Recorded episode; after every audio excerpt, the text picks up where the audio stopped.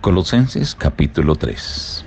Muy buenos días, les saluda a su amigo el pastor Juan Emerson Hernández con la invitación de abrir su Biblia en el capítulo 3 del libro de Colosenses. Si pues habéis resucitado con Cristo, buscad las cosas de arriba, donde está Cristo sentado a la diestra de Dios. Poned la mira en las cosas de arriba, no en las de la tierra, porque habéis muerto, y vuestra vida está escondida con Cristo en Dios. Haced morir, pues, lo terrenal en vosotros, fornicación, impureza, pasiones desordenadas, malos deseos y avaricia, que es idolatría.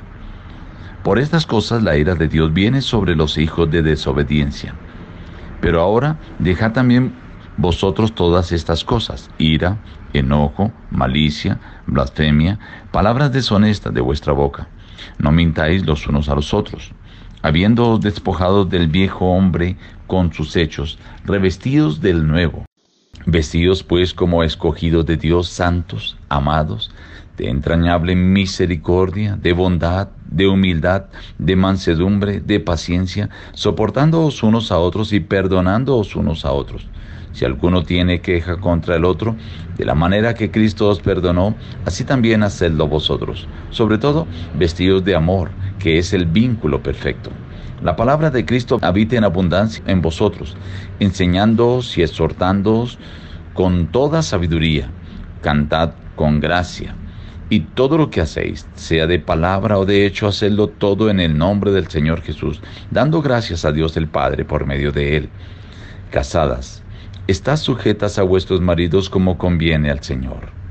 Maridos, amad a vuestras mujeres y no seáis ásperos con ellas. Hijos, obedeced a vuestros padres en todo porque esto agrada al Señor. Padres, no exasperéis a vuestros hijos para que no se desalienten. Y todo lo que hagáis, hacedlo de corazón como para el Señor y no para los hombres, porque a Cristo el Señor servís. En este capítulo encontramos la razón de la actuación del cristiano. Son las implicaciones prácticas de haber resucitado con Cristo a una nueva vida y de haber muerto a la vida antigua. Ahora la vida de cada cristiano debe estar escondida con Cristo y sus actos deben reflejar el amor de Cristo. Y él lo menciona entonces en la vida práctica, las cosas que debe abandonar, la fornicación, impurezas, pasiones desordenadas, malos deseos, ira, enojo, malicia, blasfemias, palabras deshonestas, no mentirse. Dice despojarse del viejo hombre. Esto es lo que implica haber mm, muerto a la vieja vida y haber resucitado con Cristo a una nueva vida. Pero también menciona las cosas buenas que debe mantener cada cristiano. Dice, amados, con entrañable misericordia, con bondad, con humildad, con mansedumbre, con paciencia, soportándoos unos a otros. Dice, y sobre todo el vínculo perfecto del amor. Sobre él debe estar revestido el cristiano. Si estas características se practican a nivel de hogar, a nivel de iglesia, a nivel social, la vida es muy diferente. Entonces, ya las cosas cambiarán. Pero da consejos específicos a los miembros de la familia. Las casadas, sujetas a vuestros maridos. Los maridos, no ser ásperos con las mujeres y amarlas. Los hijos, obedecer a los padres. Y los padres, no exasperar a los hijos para que no se desalienten.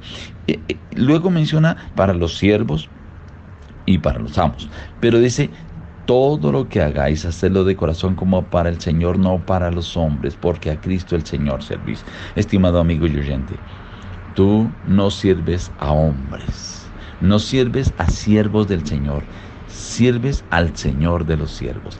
Y realmente tú, todas las cosas que hagas, que hables, que pienses, que practiques, que hagas hacia los demás, debes pensar en que lo haces es para el Señor para agradar al Señor, porque tú eres un siervo del Señor de todos los siervos, del Señor Todopoderoso.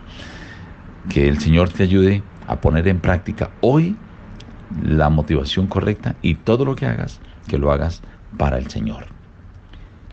Te invitamos, busca a Dios en primer lugar cada día y las demás bendiciones te serán añadidas. Que Dios te bendiga.